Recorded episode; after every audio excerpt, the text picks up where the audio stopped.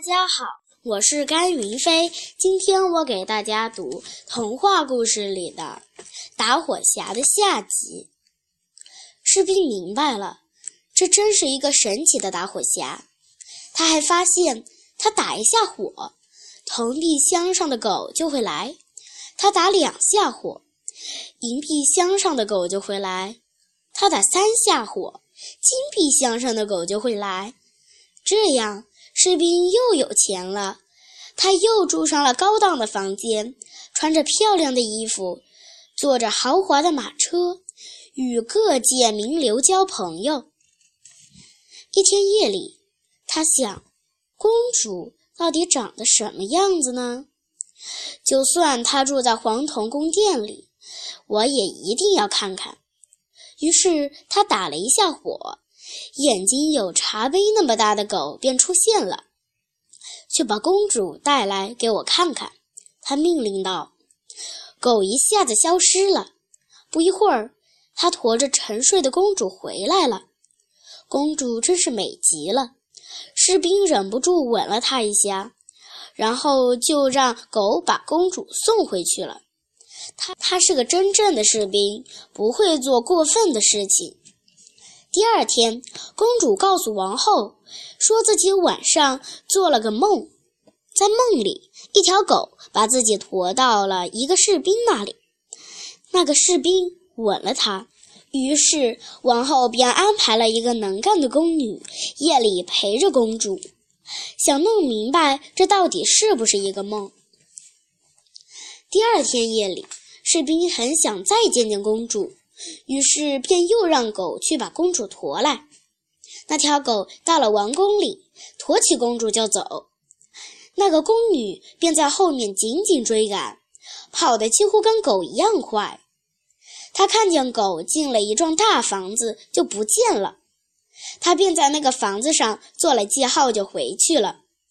一会儿，狗把公主送回去后，看到了这个记号。并在城里每家人的房子上都画了同样的记号。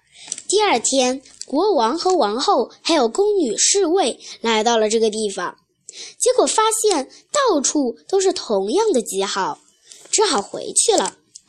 但是他们明白了一件事，那就是公主的经历不是一个梦。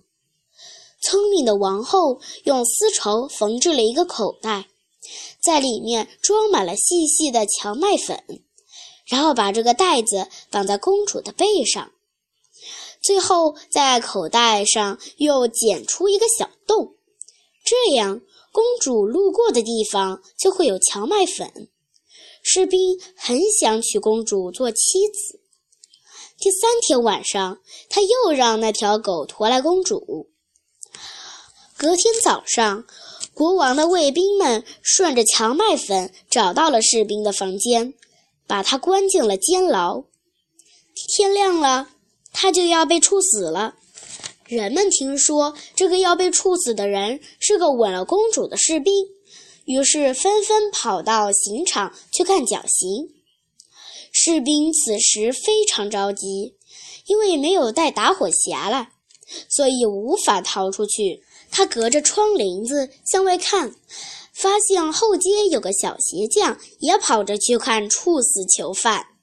于是他喊住小鞋匠说：“我快要死了，也没有什么可想的，只想看看我祖先传下来的打火匣。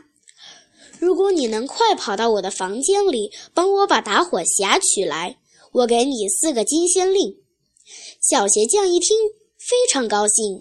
以最快的速度帮士兵取来了打火匣，得到了四个金仙令。士兵被押上了绞刑架，国王、王后还有相关官员都在场。当绞索套到他的脖子上的时候，他说：“我有个最后的请求，我希望我在临死之前抽最后一袋烟。”国王觉得这个要求并不过分。就答应了。士兵掏出打火匣，连打六下，三条狗全都站在了他面前。我不想被绞死，快来救我！他命令道。三条狗一起向周围的人扑去，把那些士兵吓得四处逃窜。最大的狗一下子咬住了国王和王后，正要摔死他们。国王喊道：“别杀我，我愿意让你当国王，把公主嫁给你。”士兵觉得，既然自己要娶公主，就不该伤害国王和王后，于是让狗放了他们。就这样，士兵当上了国王，公主也愿意嫁给他。他走出黄铜宫殿，和士兵举行了盛大的婚礼。谢谢大家。